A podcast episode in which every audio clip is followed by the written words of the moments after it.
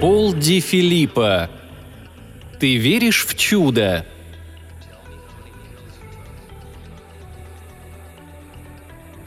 Ну и денек. Худший день в моей жизни. Семь утра. Я сплю сном праведника, просидев всю ночь над обзором для Magnetic Moment, самого крутого музыкального журнала. О чем писал, не помню. Вся эта цифровая рыночная попса звучит одинаково. Проспал бы до самого обеда. Но громкий скрежет со стороны двери и звук падения чего-то тяжелого вдребезги разбивают сладкие грезы о былых днях. Выпутываясь из влажных простыней, затянувшихся удавкой вокруг шеи, вспоминаю, что сегодня день доставки продуктов. Видно, мальчишка из супермаркета, как всегда, протолкнул коробку в специальный люк, а тот хлопнул, когда закрывался, потому что пневматическая защелка давно сломана. Когда меня так дергают, я потом не могу уснуть, как не стараюсь. Лучше уж встать. Кроме того, интересно посмотреть, что сегодня принесли. Заодно и перекушу. Поднявшись со старого покрытого пятнами матраса, брошенного прямо на пол, стаскиваю с веревки рубашку и джинсы. Черт побери, еще не высохли. Ощущение такое, будто тело облеплено водорослями. По привычке выглядываю в иллюминатор узнать, какая погода. Хотя, как обычно, выходить на улицу не собираюсь. Все окна у меня закрашены черной краской, но в одном месте на самом верху она облупилась. Это и есть иллюминатор – в нем едва помещаются клочок неба и кусок стены напротив. Погода нормальная. Переменная облачность, местами кирпичи. Все как всегда. Шлепаю босиком в переднюю. Вот и ящик. Ну и тяжелый же сволочь. И где они столько достали? В настоящее время консервы в жестяных банках почти не делают, а есть из пластика я ни за что на свете не стану. Это ж надо придумать. Консервы в пластике. Идиотизм какой-то. Американские продукты вообще теперь только такие, так что мне давно уже пришлось перейти на импорт. Португальские и норвежские сардины, мясной пирог из Уэльса, испанские осьминоги, итальянские маслины, северокорейский иглобрюх, мясо гиены из Нигерии, берманские ящеричные ножки, ростки бамбука. Привыкнуть можно, но иногда действуют на нервы. Надо взглянуть, что там на этот раз – Сгибаясь под тяжестью ящика, добираюсь в полутьме до кухни и бахаю свою ношу на старый деревянный стол. Крак! Поспешно переставляю ящик на табуретку. Но сделанного не воротишь. С моих губ срывается скорбный вопль. В последней надежде дергаю за шнурок выключателя. Голая лампочка на потолке вспыхивает. Может, это всего лишь какая-нибудь ерунда, вроде 51-го альбома Лайнела Ричи? Увы, нет. Чудес не бывает. Шедевр 35-летней давности, первое издание и первый купленный мною диск, краеугольный камень безвозвратно ушедшего десятилетия, главный ориентир моей жизни, превращен в жалкие виниловые осколки, острые как пики, как боль моего сердца. Лавин Спунфул. Ты веришь в чудо? Я слушал его перед сном, чтобы очистить уши от жуткой современной порнухи, которую вынужден был рецензировать. Потом снял с проигрывателя, отлучился в туалет и забыл вложить в конверт. Повалился без сил в постель, а он так и остался лежать на столе, беззащитный, обреченный на самую ужасную участь. Падаю в кресло, все еще не веря в то, что произошло. 35 лет жить и доставлять счастье, чтобы в конце концов оказаться разбитым в дребезги дурацкими банками с осьминогами. Будь проклят мой ненасытный желудок! Надо было все-таки смириться с пластиковыми банками. Тупо перебираю осколки. Даже бумажный кружок в середине, и тот порвался. Студия грамзаписи Камасутра, компания Метро Голдвин Майер. Огненный рассвет на желтом фоне и зеленое индийское божество, четырехрукое с тремя лицами. Черт побери, ведь за все время я не оставил на этом диске ни единого отпечатка пальцев, не говоря уже о царапинах – такой добротный, прочный. Его так приятно было держать в руках. Совсем не то, что хлипкая дешевка времен упадка. Да он бы еще сто лет мог прослужить. В углу сиротливо лежит желтый внутренний конверт, бумажный, не пластиковый, и внешний из плотного картона. Джон, Зал, Джо и Стив смотрят на меня с укоризненной усмешкой. Сверху старинными буквами название альбома. Подумать только, тогда мы наоборот считали такой шрифт новым и современным. Ничего не поделаешь, то, что сегодня современно, завтра становится ретро. Смотреть в глаза Джона почему-то особенно трудно. Его взгляд пронизывает насквозь. Мне становится плохо. Дышать трудно. Горлу подступает комок. Неверными шагами подхожу к загаженной раковине и сую голову под холодную воду. Черт побери! Этот диск был средоточием всей моей жизни. Я не расставался с ним с 16 лет. Это великая, гениальная музыка. И я не могу, не хочу жить без нее.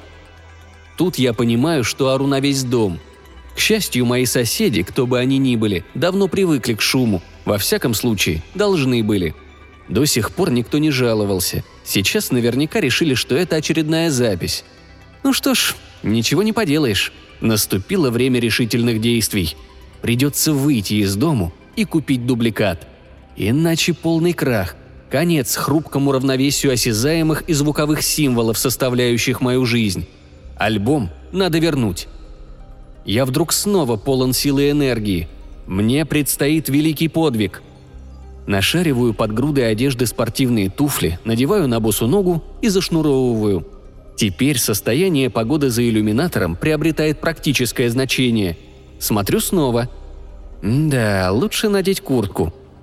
Вытаскиваю из пустой жестянки, где храню деньги, несколько банкнот и неоплаченных авторских чеков и сую в карман.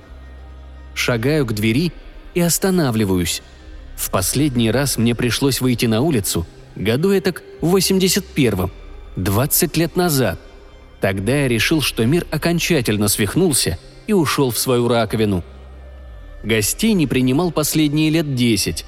Все контакты поддерживал через почту, телефон и электронный кабель, не зная даже, существует ли на свете что-нибудь кроме того дерьма, которое присылают для обзоров. По спине бегут мурашки. «Не хочу туда!» Со вздохом окидываю взглядом гостиную – Всюду горы книг, в основном о музыке. Телевизор с заросшим пылью экраном, не работавший с тех пор, как умер Дик Кларк. Приемники и проигрыватели всех мастей, дисководы, пульты. Допотопный текстовый редактор, на котором я печатаю свои статьи. Ну и, само собой, коллекция пластинок.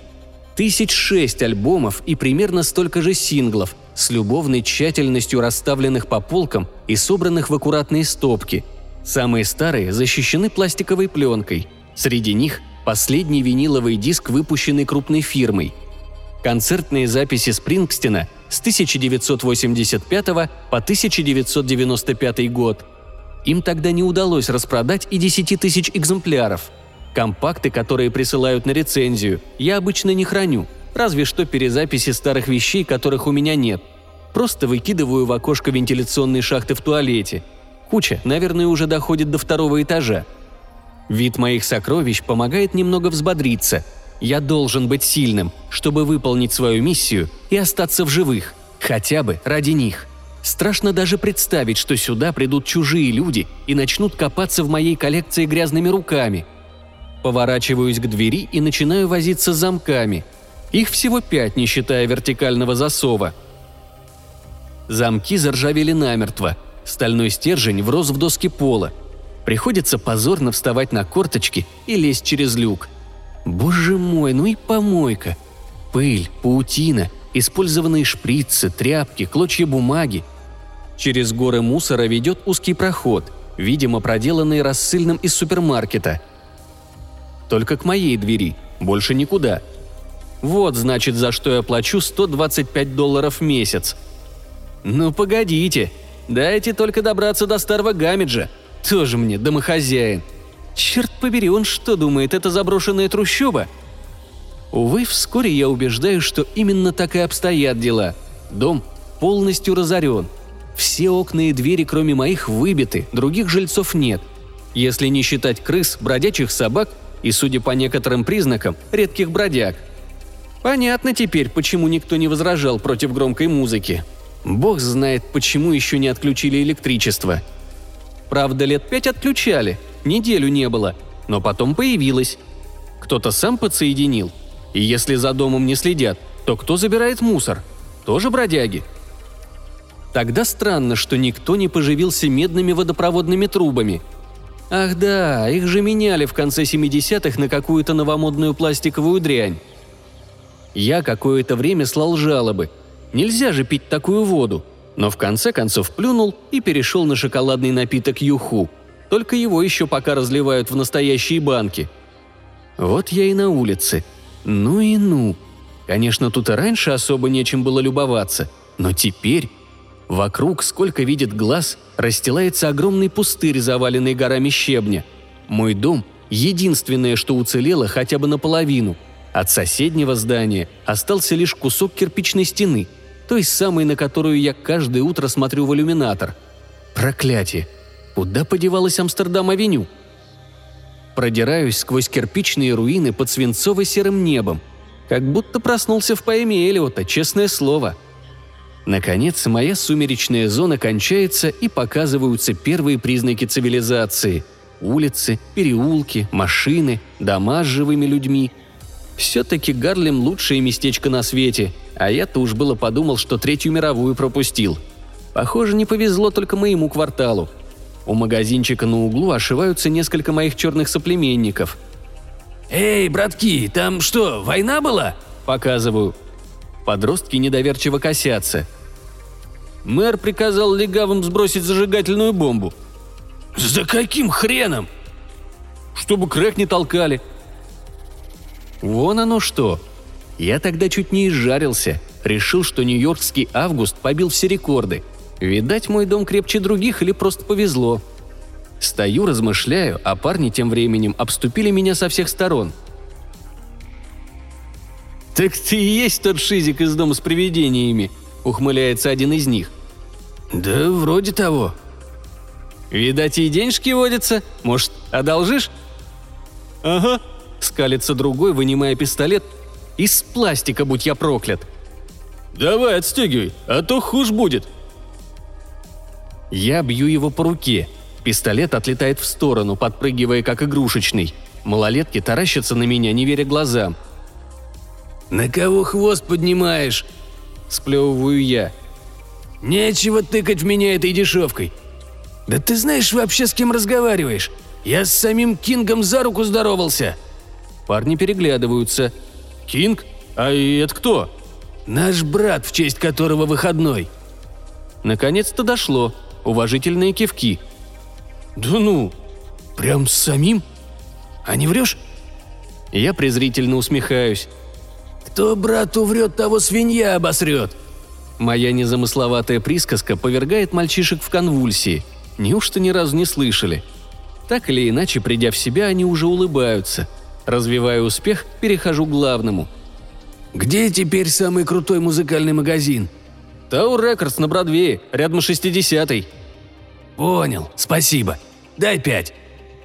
Ребята такие недоделанные, что даже этого не умеют. Мне приходится самому отгибать им пальцы – Оставив их дальше упражняться, спешу на Бродвей. Подземка уже стоит 2 доллара, уму непостижимо. Да еще вместо жетонов пластиковые карточки. Шум и теснота. Впрочем, те же самые, хотя стены вагонов больше не разрисованы, как раньше. Интересно, почему? Мальчишка передо мной выхватывает маркер и пытается что-то накорябать, но чернила лишь собираются в капельки и стекают на пол. «Гады!» – шипит он, плюхаясь обратно на сиденье. «А врали, будто на всем пишет. Пять долларов псу под хвост». Трогаю стену. Сухая. Вот дают. Тефлон какой-нибудь, не иначе. Задумавшись, пропускаю остановку.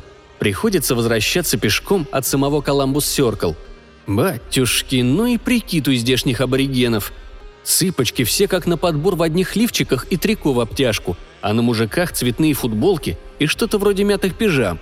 Они что, теперь в чем спят, в том и ходят? А таращатся почему-то все на меня. Из-за волос не иначе. Теперь, похоже, никто не отращивает до пояса. Ну и хрен с ними. Зануда твердолобые. Вот и Tower Records. Однако, пестрота такая, что больно смотреть. Всюду неон и светящиеся краски. А ведь когда-то я любил световые шоу. Старею, наверное. Не понимаю только, зачем они натыкали столько телевизоров. Можно подумать, это магазин электротоваров. Главное, на экранах одно и то же. Какие-то отрывки из плохой пародии на Бунюэля. Ладно, мне что. Дверь открыта, пройду под этим диковинным сканером. Привет, крошка. И я у цели. Ну и давка же здесь. У всех уши заткнуты такими маленькими наушниками без проводов, и каждый балдеет под свою музыку. Пританцовывают, подпевают друг на друга и не смотрят. В этой вшивой забегаловке и динамиков-то не видно. Тоже мне рок-н-ролльное братство. Помню, какое счастье было, когда в зале включали что-нибудь новенькое, и мы слушали все вместе на одной волне. Эй, да тут даже продавцов нет. Одна кассирша на весь магазин – Народ толпится у компьютерных автоматов, которые выплевывают заказанные компакты через специальную щель. Полный отстой. Кассирша на вид лет 15. Прикольные у нее сережки. Два золотых жука-скоробея ползают вверх-вниз на механических лапках. «Мир вам, прелестные леди! Как у вас тут насчет старых пластинок для серьезных коллекционеров?» «Чего?» «Я имею в виду виниловые диски». «М?» «Ну, такие, на 33 оборота в минуту, с аналоговой дорожкой, по которой бежит иголка». Малышка сердито надувает губы. «Шутите? Такого не может быть!» «Может, кто другой знает?» Она пожимает плечами. «Спросите на складе». Нахожу дверь, ведущую в заднее помещение, и опрометчиво толкаю ее. Голые до пояса рабочие, обливаясь потом, орудуют тяжелыми лопатами возле огромной кучи компакт-дисков, наполняя загрузочный бункер, от которого питаются торговые автоматы. Надсмотрщик с черной повязкой на глазу хлещет несчастных бичом по исполосованным спинам. Взгляд его, обращенный ко мне, мечет молнии. «Чужой! Держи его!» Может быть, я сплю? Тогда это худший кошмар в моей жизни. Захлопываю дверь и пулей лечу к выходу. Ноженьки, родимый, не подведите!» Останавливаюсь, совсем выдохшись, только через несколько кварталов. В жизни столько не бегал. Слава богу, удалось оторваться. Не дай бог попасть в лапы адским легионерам из империи звукозаписи.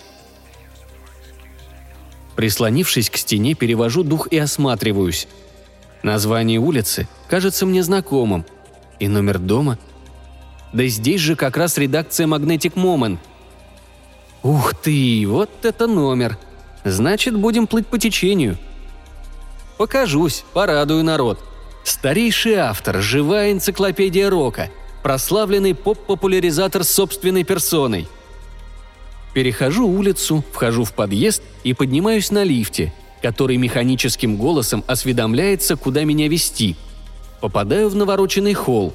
За столом шикарная цыпочка, в нижнем белье, ясное дело – «Мир вам, сеньорита! Не могли бы вы объявить всем и каждому, что преподобный Биннер Уилкинс решил снизойти с заоблачных высот, дабы поприветствовать и продвинуть по пути просветления преданных почитателей?» Цыпочка сверкает на меня глазами и отворачивается. На лице ее плохо скрытое отвращение. Потом нажимает на кнопку и говорит в микрофон. «Охрана! Еще один явился!» Не успевает она отнять свой наманикюренный пальчик от кнопки, как четверо гуманоидов устрашающего вида в одинаковых костюмах врываются в холл и начинают весьма болезненным способом развлекаться с моими верхними конечностями. «Эй!» – воплю я. «Вы что, свиньи, делаете? Отпустите сейчас же! Что я вам сделал? Отвалите, слышите? Я в этой богадельне фигура номер один! Позовите редактора, он вам скажет!» «Все вы так говорите», – ворчит один из громил, сжимая мне шею, как карандаш, двумя пальцами. «Да кто все? Мне плевать на этих придурков! Я Биннер Уилкинс, одинокий волк, и никогда не путался ни с какими кликами, клаками и группировками!» Как об стену горох. Охранники сопя волокут меня обратно к лифту. В коридоре у дверей офисов уже кучкуются сотрудники, довольные бесплатным развлечением – «Эмилио!» – ору я в последней надежде, узнав в толпе лоснящееся смуглое лицо молодого редактора. «Эмилио Кучильо! Это же я, Бинер!» Он подозрительно оглядывает меня, но не делает никакой попытки сдержать своих горил. Я делаю последнюю отчаянную попытку вырваться. «Ну все», — рычит главный. «Наденьте на него наручники!» На моих запястьях защелкиваются браслеты. «А! Пластик! Снимите! Снимите сейчас же, гады, сволочи!» Эмилио уже рядом со мной. Он кивает охранникам. «Все в порядке, ребята. Это ошибка. Ему назначено. Пропустите». Мордовороты неохотно подчиняются. Собрав остатки достоинства, я поправляю бандану и распутываю кожаную бахрому своей куртки. Эмилио ведет меня в кабинет. Усевшись напротив и облокотившись на стол, он долго вглядывается в мое лицо. «Да, это и в самом деле ты», — вздыхает он наконец. «Совсем как на той старой фотографии с фестиваля Вудстоки в 69-м. Мы ее всегда ставим над твоей колонкой. Помнишь, где ты в толпе и весь в грязи? Подумать только. Сам Биннер Уилкинс. Глазам своим не верю. Мы тут в редакции даже иногда спорим, жив ты еще или умер, а обзоры пишет компьютер. «Как это умер? Вот он я, собственной персоной. Оберегаю свою личную жизнь, только и всего. Кроме того, ваш современный мир мне как-то не по душе. Но послушай, друг, если ты меня сразу не узнал, то почему бросился спасать?» «Ну, начну с того, что сюда, по крайней мере, раз в месяц является очередной псих, объявляющий себя Биннером Уилкинсом. Легендарное имя, что поделаешь. Оно привлекает к себе всех бунтарей из поколения в поколение. Так что сначала у меня и мысли не возникло, что ты можешь оказаться настоящим. Все дело в наручниках. Я сразу вспомнил, что Биннер терпеть не мог, не может, синтетику. Чуть-чуть успокоившись, позволяю себе расщедриться на похвалу – «Ну что ж, парень, слава богу, у тебя есть мозги и память в придачу. Мне совсем не улыбалась перспектива поцеловать мостовую». Меня просто всегда удивляло, как может человек, вся жизнь которого вращается вокруг старых пластинок, до такой степени ненавидеть пластик. Получается противоречие. «Я пластинки не ем и на себя не надеваю. Еда и одежда – совсем другое дело», Эмилио откидывается в кресле, скрестив руки на груди. «Ну что ж, все к лучшему. Так каким ветром тебя к нам принесло?» Собираясь ответить, я вдруг чувствую такую жажду, будто сижу на песке посреди Сахары. Столько всего за один день. «Здесь найдется чем горло промочить?» – спрашиваю. Редактор жмет на кнопку. «Мисс Орсон, принесите нам, пожалуйста, две колы». «Случайно не в пластиковых бутылках?» – перебиваю я. «Ну да, в чем же...» «Ах, да. Не надо, мисс Орсон. Тогда я и не знаю, что тебе предложить». Мои глаза обегают комнату и останавливаются на стеклянном шкафчике со странным набором предметов. Кожаная куртка, расческа, обгоревший корпус гитары и... О счастье! Банка Юху. Не спросив разрешения, кидаюсь туда, распахиваю дверцу и тут же вскрываю банку. У Эмилио вырывается вопль. «Спокойно, приятель!» Качаю я головой, отпив глоток и поморщившись. «Что не так?» «Это банка. Да ты знаешь, кто последним держал ее в руках!» «Кто?» «Джон Леннон за минуту до того, как его убили!» «О!» Заглядываю в шкафчик. Так и есть. Перед каждой вещью музейная табличка – куртка Лурида, гитара Хендрикса, расческа Элвиса, ленноновский юху. Ну и дела. Сик Транзит и так далее. Вернувшись за стол, посвящаю Эмилию в суть своей проблемы. Он слушает, вытирая с глаз слезы. «Да уж, задал ты себе работенку, Биннер», – замечает он, немного успокоившись. Кроме нескольких чокнутых стариков, все эти старые альбомы никому теперь не нужны – их нигде не найдешь, разве что в той лавке в Вилладже». «Ну, конечно! Как же я раньше не подумал!» Гринвич Вилладж – родина Лавин Спунфул, духовная мекка бунтарей и вольнодумцев, всех битников, хиппи или панков, когда-либо топтавших землю. Уж в какой-нибудь из бесчисленных антикварных ловчонок наверняка найдется мой заветный альбом. Однако, боюсь, качает головой Эмилио, что твой взгляд на мир несколько... «Все путем, брат, я в струе!» «В струе чего?» – парирует он. Не обращая внимания на скептическую ухмылку редактора, поднимаюсь и раскланиваюсь.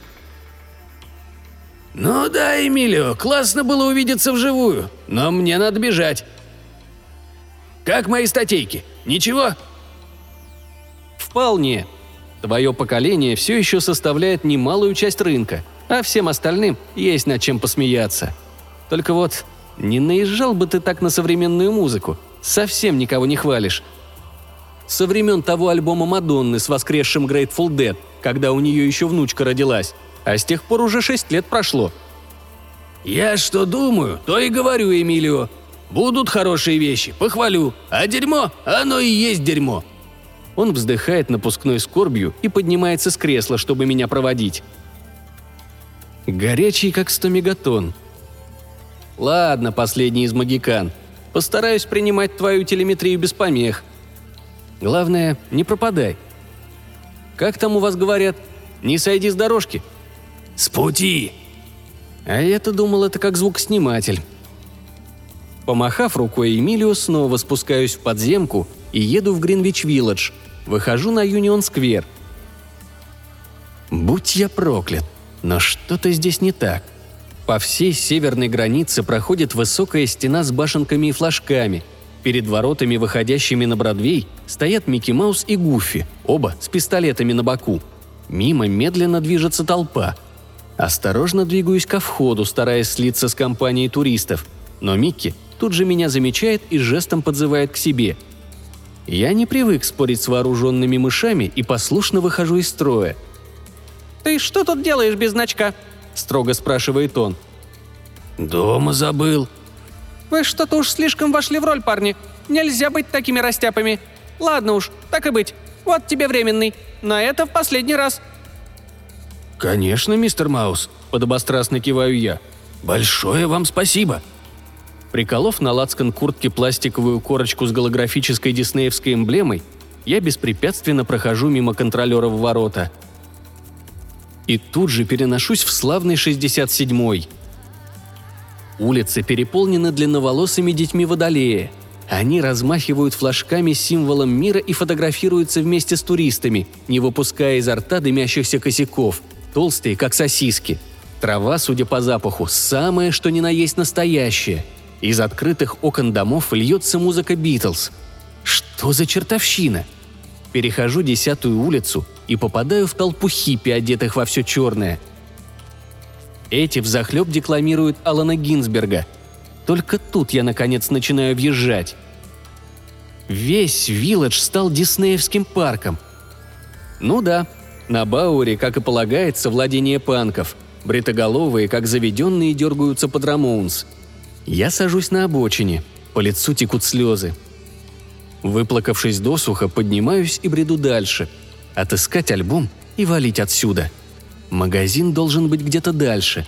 Нахожу его на Бликер-стрит по соседству со сверкающим огнями джаз-клубом, где, согласно объявлению, Майкл Джексон в своем шоу подражает Чарли Паркеру. Каждый вечер в 6 и в 8. Совсем упав духом, вхожу в магазин. Всюду флюоресцирующие психоделические плакаты. Воздух пропитан благовониями. Из дешевеньких колонок звучит Джефферсон Airplane. Ты ищешь свою любовь? Вот именно. За прилавком красуется очередная цыпочка в маскарадном костюме, но я не обращаю на нее внимания и начинаю рыться на полках. Надо отдать должное диснеевской братьи. Денег они не жалеют. Чего тут только нет. Вся золотая эпоха. Первые издания от 50-х до 70-х, уютно упакованные в пленку – Цены вполне предсказуемые, но в основном меньше тысячи. За черным алфавитным разделителем с таинственно мерцающей буквой «Л» я, наконец, нахожу то, что искал. Лавин Спунфул. Ты веришь в чудо? Всего за 800 зеленых. Трепетно прижимая свое сокровище к груди, спешу к прилавку. «Решили на досуге покопаться в старых записях?» – улыбается девушка – я вас понимаю, это куда лучше того, что в наши дни выдают за музыку.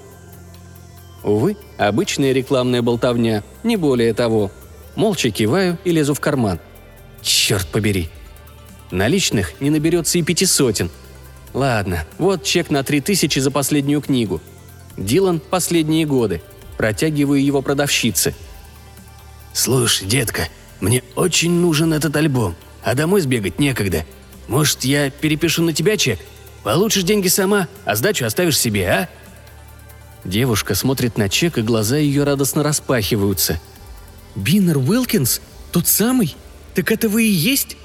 «Ну да, кто же еще?» Гордо выпрямляюсь я. «Вот». Протягиваю ей водительское удостоверение, давным-давно просроченное. «Надо же, глазам своим не верю. Вот уж не думала, когда шла сюда работать, что вы вот так просто возьмете и придете к нам в магазин. Я вашу колонку в журнале никогда не пропускаю, а книги по многу раз перечитывала. Вы столько всего знаете, столько видели. Вся ваша эпоха. Это так чудесно, просто волшебно. Не то, что теперь». «Да-да», – киваю я, торопясь скорее убраться от этого фарса пошлой пародии на славные ушедшие годы. «Так вы примете чек или нет?» «Ну, конечно, мистер Уилкинс». Я достаю ручку, чтобы сделать передаточную надпись. «Имя?» – спрашиваю. Дженни Смиловский. «Д-Ж-Е-Н-И-С», – начинает она повторять по буквам. Я поднимаю брови. «Случайно не в честь?» Девушка сияет. «Да, Дженнис Джоплин. Мои предки были от нее без ума. Еще в детстве успели наслушаться у своих родителей». Взяв у меня чек, она восхищенно его разглядывает. «А вы знаете, я вообще не буду его менять. Оставлю как автограф. За альбом сама заплачу». Она что, издевается, эта цыпочка? Ничего не понимаю. Вообще-то я здесь никого приятнее не встречал, но все равно как-то не по себе. Смутившись, пытаюсь привести в порядок мысли. Представляю себе свой дом, полный музыки и воспоминаний. Тепло, уют, отрешенность от суеты чужого враждебного мира.